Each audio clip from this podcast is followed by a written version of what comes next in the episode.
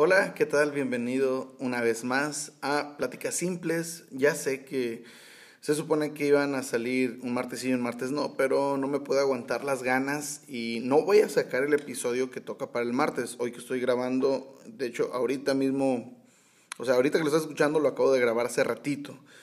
Y ya sé que el martes tendría que salir, pero el del martes ahí está programado, va a salir el martes. Cuando despiertes el martes ya va a estar eh, y lo vas a poder escuchar. Pero eh, quería hacer este, esta, esta pequeña grabación. Hay mucha gente que está hablando y ahorita en todo el mundo estamos en una pandemia con un virus que, que, nos está afectando a todos y afectó bastante, creo como nunca nos habíamos imaginado que pudiéramos ser afectados por una enfermedad. Y más allá de la enfermedad, no sé si le han puesto atención, pero más allá de la enfermedad del coronavirus, más bien algo que está afectando a la sociedad en todo el mundo es, el daño colateral, ¿no? Los, el extra de la, de la enfermedad. Porque yo creo que conoces a gente, a lo mejor pudiera ser que conoces a alguien que conoce a alguien, que conoce a alguien que se enfermó del virus. O quizás si conoces a alguien directamente o alguien en tu familia, ojalá y no, pero si es el caso, siendo un poquito honestos, aquí en Monterrey, México, donde estamos, donde grabo, donde vivo, uh, y, a lo mejor si me estás escuchando, quizá no conoces a alguien con el, infectado con el virus. Pero si te ha llegado quizá algún mensaje de WhatsApp, un audio, uh, viste algún video, uh, me mandaron un audio diciendo, ah, aquí donde trabajo, te digo, uh, vive gente de otros países y no muchos, pero hay gente que tiene familiares en otros países. Y me mandaron un audio diciendo, oh, mira, este audio es de la hija de tal persona que vive en tal departamento este, explicando la situación, cómo está en Italia, ¿no? Y al audio soy una muchacha muy preocupada y todo eso. Y después alguien me reenvió ese mismo mensaje supuestamente de un familiar y así. Entonces me di cuenta que la verdad es que mmm, más allá de la enfermedad estamos con mucho miedo, con mucho temor. Eh, como lo he dicho varias veces, el ámbito donde más me muevo es en iglesia. Y la iglesia en la que, en la que sirvo por cuestiones de seguridad y por darle tranquilidad a las personas, más que por, por miedo a una infección, sino por darle algo de tranquilidad a las personas y acatando las sugerencias, porque no fue una orden del gobierno, ni el municipio, ni el estado ni el país, el, el gobierno de México ha mandado a cerrar iglesias, pero han recomendado no tener reuniones con mucha gente y pues decidimos hacerlo de esta manera. Y hemos cerrado de manera temporal nuestras reuniones en la iglesia. Decidimos eh, trabajar desde casas y en casas se abrieron algunas casas que pues vive gente ahí cerquitas que ellos se pueden seguir juntando, donde está muy controlado la gente que entra, o sea, no dejas entrar a tu casa a cualquier persona, entonces más bien es entre como familia y amigos pueden seguir teniendo reuniones y alguien va a estar compartiendo, alguien de esa misma casa va a estar a lo mejor compartiendo algo de la Biblia y de una manera muy, muy, muy orgánica. Y a, a su vez vamos a complementar haciendo transmisiones en Facebook, ¿no? Y estamos preparándonos para eso. Pero a lo que iba, eh, en realidad el problema no es tanto de salud hasta ahorita aquí en México, por lo menos. Sí hay casos, o sea, el gobierno sí ha hablado de que hay casos de enfermedad, de gente que se ha traído la enfermedad de otros lugares o de que su eh, contagió a un familiar. Pero todavía no hay casos que se que que, o sea, no está descontrolado. Y el problema más grande es el pánico que se ha hecho entre la gente y cuánta división ha provocado esta pandemia. Si ponemos atención en los trabajos, en, eh, en nuestras familias, existen dos bandos. Está el bando de las personas que lo toman muy a la ligera y dicen no hay ningún problema y no tienen miedo y no están preocupados y no están histéricos y no están en pánico y dicen no hay problema, o sea, podemos seguir nuestra vida normal, hay quien hasta pudiera decir es una conspiración del orden mundial y no sé qué, y está bien, no, no hay problema, respetamos ese punto de vista y no tiene miedo y está bien, qué chido. Pero existe el otro lado también, uh, el otro bando que tiene mucho miedo y que a lo mejor dice, no, no tengo miedo, es que es por precaución, o tú no tienes hijos y no quiero que mis hijos se lleguen a enfermar, y están encerrados y están acatando las indicaciones, uh, pero comparten a lo mejor información falsa y no saben qué es información falsa, y están con mucho miedo, no quieren salir, son las personas que hacen las, las compras de pánico y y por favor no me toques y rayan hasta cierto punto en ser groseros en su trato hacia otras personas. A lo mejor, eh, pues obviamente evitamos saludar eh, con contactos físicos, no besos, no abrazos, eh, la mano, pero, pero hay quienes a lo mejor pudieran rayar en la exageración de cargar con una botellita de, cloro y todo desinfectar y no te acerques y encerrarte en tu cuarto, hasta cierto punto caer en una paranoia uh, muy enfermiza. Y quise grabar esto para los que me lleguen a escuchar, tratar de crear conciencia. A lo mejor no te puedo dar paz porque ves la situación y ves las noticias y te causa mucha preocupación. Y está bien, si te preocupas, y te preocupas por tu familia, pues creo que hasta cierto punto no preocuparse sería algo negligente, pero preocuparse de más también es negligente.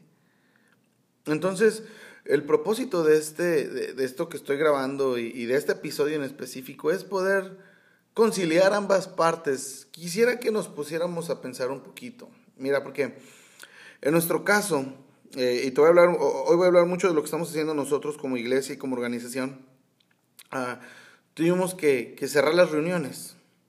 Hay mucha gente, hay mucha, mucha, mucha gente que dice que pudiera pensar y a lo mejor, ah, y hasta nos los hizo saber, o sea, que, no se supone que creemos en Dios y que Dios nos va a cubrir y, la sangre de Cristo tiene poder y no nos va a pasar nada y dice la Biblia que no te vas a enfermar y sacaron muchos textos y que Sí, es verdad, el Señor nos protege, Dios tiene cuidado de nosotros.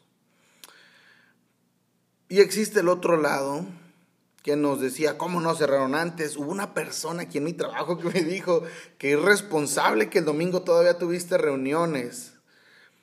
Y hasta cierto punto lo entiendo. Y entiendo también el otro punto. Yo creo fielmente que no nos va a pasar nada, que no va a haber ningún problema. Yo creo que vamos a librarla.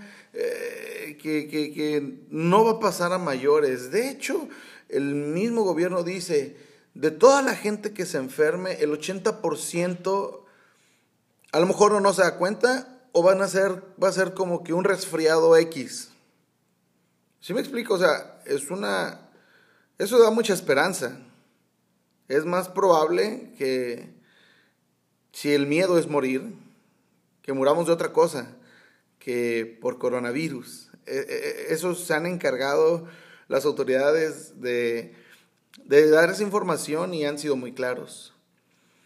Al punto al que voy es de que pues, existe este otro lado que también ha dicho que no puedes ser irresponsable y no puedes tener gente. Y, y hay gente que a lo mejor pudiera criticar la decisión de la iglesia de cerrar, porque sería como que contradecir lo que crees, ¿no? Nosotros hemos hecho eventos donde invitamos a gente enferma que venga y Dios los va a sanar y Dios va a hacer algo sobrenatural y Dios lo ha hecho. Y resulta que ahorita que hay una pandemia, cerramos la iglesia. Se supone que es cuando Dios debería de hacer milagros o algo, algo por el estilo y la iglesia debería de estar abierta para que pasaran esos milagros. Pero decidimos cerrar y alguien pudiera decir, entonces es una farsa, todo esto es falso, no es real, eh, es, una mentira, nada más tratan de gobernar las masas y engañarlos para poder atraerlos y quitarles su dinero y bla, bla, bla, ¿no? Aunque la entrada a la iglesia siempre ha sido gratuita y, no cobramos, por, no les decimos que nos depositen ni nada de eso. Ah, entonces, esto ha causado que se dividan las opiniones y al momento de haber opiniones divididas, se divide la gente. Siendo que ahorita debería ser un momento en donde todos estemos más unidos. Aún en medio de nuestras diferencias deberíamos de estar más unidos. El problema es de que pensamos muchas de las veces que la ciencia y la fe están separadas y, es una, es una falacia, es una gran mentira. No, no, no. En ninguna parte está peleada la ciencia con la fe, con la Biblia. Por ejemplo, hay personas que dicen, no, eh, nosotros no venimos de un creador, eh, este, este universo es producto, producto de una explosión y, creen en el, en el, Big Bang y, de ahí venimos y está bien, no hay ningún problema. Y hay otros que dicen, no, eso es una mentira, eso lo creó el diablo para que la gente no cree en Dios y, y Dios dijo, hágase la luz y fue la luz y se crearon las estrellas y si, si lees el libro de Génesis en el capítulo 1, no es muy detallado, pero dice, no lo estoy leyendo, no tengo mi Biblia ni a la mano, o sea, estoy hablando algo así muy... Ah, ah, fue muy espontáneo esta grabación. Pero el libro de Génesis capítulo 1, eh, la forma en la que explica cómo fue creada, creado el universo, fue algo así como que Dios habló y todo se creó. Y la teoría del Big Bang dice que hubo una explosión y fueron creándose estrellas y planetas, el sol y todo eso. Yo soy de los que creen, no conozco del todo la historia, no conozco del todo la ciencia, como, como tú yo creo, conozco lo mismo, la misma información que tenemos en nuestras manos, lo que nos dicen en la escuela, lo que vemos en internet y lo que leemos en la Biblia. Pero por ejemplo, yo, yo soy de los que creen que quizás sí venimos producto de una explosión. Pero yo creo fielmente que esa explosión no fue un accidente. Cuando Dios dice algo, se producen cosas. Y yo creo que la voz de Dios pudo haber producido esa explosión, que al momento que dijo, sea la luz, hubo una explosión que produjo planetas, estrellas, porque es la voz de Dios, me explico. Ah, y en ese punto no peleo con el Big Bang y la creación. Yo creo que todo lo que existe es producto de un creador y todo se debe a ese creador. A lo que voy es de que no hay, no hay pelea entre la ciencia y la fe. Y si nuestras autoridades nos recomiendan resguardarnos, de hecho cancelaron las clases por quién sabe cuántos días, y, muchos negocios tuvieron que cerrar, gente está trabajando desde sus casas, yo no puedo por el ramo en el que, en el que estoy, pero hay poquita gente en la calle, es como, es como un domingo a las 9 de la mañana, así está el tráfico, o sea, es increíble. Pero a lo que voy es de que ya nos dieron la recomendación de no salir. En otros países hay toque de queda, de plano el gobierno está en las calles, el, ejército de esos gobiernos está en las calles y si van alguien en, sus casas, los, en la calle, perdón, los regresan a sus casas. Y está pasando algo que quizá no habíamos visto, que en la era moderna no se conocía de esa magnitud. Y no podemos pelear contra eso. Nosotros como personas de fe no podemos pelear contra las recomendaciones. Y más allá de lo que nos recomienda el gobierno, la iglesia, la iglesia está para la gente, para los seres humanos. Y nosotros creemos que Dios nos va a librar de todo eso. Pero no podemos actuar de una manera irresponsable ante el temor y ante las recomendaciones que nos dan los gobiernos. ¿A qué voy con esto? Aunque nosotros creemos fielmente que Dios nos puede sanar, que Dios nos puede librar de una enfermedad. Este caso en específico, eh, una pandemia es una, un virus que se propaga por muchos lados, que sobrepasa países, fronteras y ya, ya, ya sobrepasó el, el charco, o sea, ya pasó de Europa hacia América y, y, no podemos hacernos de la vista gorda porque la gente tiene miedo y quiere protegerse. Y nosotros como iglesia tenemos que ser responsables de cómo hacemos las cosas y de si incitamos a la gente a ir en contra de las recomendaciones del gobierno o ir a favor de, lo, de que sigamos teniendo reuniones. Esto que hacemos no es negar nuestra fe, es simplemente ser empáticos. Porque tristemente el problema de muchos conflictos es que todos quieren tener la razón. Y decía alguien por ahí que si quieres tener la razón, está bien, puedes tener la razón, pero eh, quizá eso iba a provocar que algunas relaciones se fracturen. Entonces tienes dos opciones, mantener tus relaciones intactas o mantener la razón, tener la razón. Elige. Con esto te quiero decir esto, ya finalizo, no, no quiero ser muy largo, no me quiero extender mucho, pero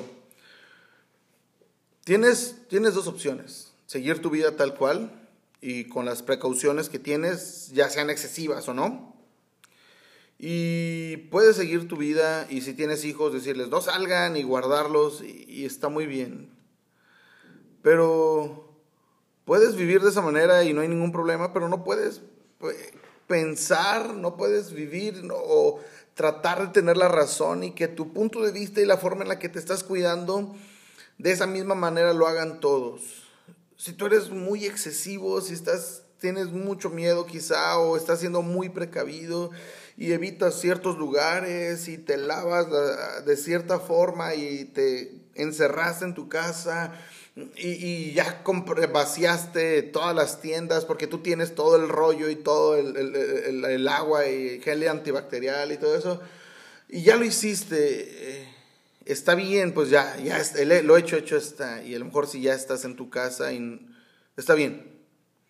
Pero por favor, por favor, no trates de hacer lío, ni de crear más conflicto, ni tratar de hacer sentir mal a la gente que a lo mejor no está tomando las mismas medidas que tú. ¿Sabes cómo te puedes enfermar? Si algo que está infectado con ese virus lo llevas a tu cuerpo. Entonces, si lo que te, lo que te preocupa es no enfermarte, lávate las manos, báñate todo el tiempo, usa gel antibacterial, no, no, no vayas a lugares donde hay mucha gente y te vas a cuidar. No te va a pasar nada, de verdad, de verdad. Si tú guardas tu higiene, no te va a pasar nada. He escuchado a muchos doctores y he escuchado a pastores que son que, que están en el ramo de la medicina. Mi papá, que es el pastor, ha estado en contacto con el gobierno municipal de donde estamos y estamos acatando las recomendaciones y todos los expertos caen a lo mismo si no tienes cuidado en tu higiene, te puedes enfermar. Entonces, no permitas que tus paranoias, si es por así decirlo, no permitas que eso haga que tus relaciones con otras personas se fracturen. Puedes cuidarte por ti mismo sin necesidad de fracturar otras relaciones. Y viceversa, si tú no estás muy preocupado, si dices no va a pasar nada, si tú eres de los que tienen una, una fe parecida a la mía y dices el Señor nos va a librar de esto, está bien, pero por favor, sé empático con el temor de otras personas. Trata de, ponerte en los zapatos de otro, de quizá de alguien que tiene algún abuelito que tiene enfermas respiratorios y que a lo mejor la más mínima gripe lo pudiera matar. Sé empático con aquellas personas que a lo mejor tienen miedo a que sus niños eh, se puedan enfermar. Seamos empáticos con las personas que esto, que esta pandemia ha causado que cierren sus negocios y como cierran sus negocios ya no tienen dinero y como no tienen dinero están batallando para pagar sus cuentas y para poder tener dinero, para poder vivir, simplemente para poder comer. Sé empático con esas personas. Todos tenemos vidas muy distintas pero vivimos bajo el mismo cielo. Nos respiramos el mismo aire y tenemos que convivir los unos con los otros. Si no te quieres enfermar, cuídate. Y si no tienes miedo, no seas irresponsable. Y por favor, lleva paz. Si tú conoces a Dios, conoces la Biblia, lleva paz. No alimentes el caos. Te digo algo, ojalá y esto te pueda traer algo de paz. Dios tiene el control de todo. Dios nos está cuidando. El Señor nos va a proteger de todo lo malo que pudiera pasar. Y te digo algo mucho mejor, las cosas malas que suceden en este mundo, las cosas que a lo mejor el enemigo quiere utilizar para traer a, división, confusión, muerte, estrés. Dice la Biblia que el enemigo no vino para otra cosa, sino para matar, para robar y destruir. Y si él quiere matar tu esperanza, robar tu fe, destruir tu familia, ¿sabes? Dios puede hacer que lo que el enemigo trata de hacer para traernos un mal, convertirlo en bendición. Así es que puedes estar seguro y tener la certeza de que Dios tiene el control de todo. Solamente nos va a tocar por estos momentos ser empáticos. La ciencia y la fe no están peleadas, trabajan de la mano, de hecho se respaldan el uno a la otra. Y coopera de esta forma, sé empático con los demás, lleva paz y vamos a llevar este, este proceso, el tiempo que tenga que durar mucho mejor. Y es más, pudiéramos hacer que dure menos si acatamos las indicaciones. Así es que gracias por tu tiempo, por escuchar y déjame te aviso algo. El próximo episodio sale el martes, el que ya estaba programado para ese día y te aviso, se llama Gente Tóxica. Vamos a pasar un buen rato, está un poquito más largo que este, pero ahí nos escuchamos. Gracias por tu tiempo y ahí platicamos. Bye.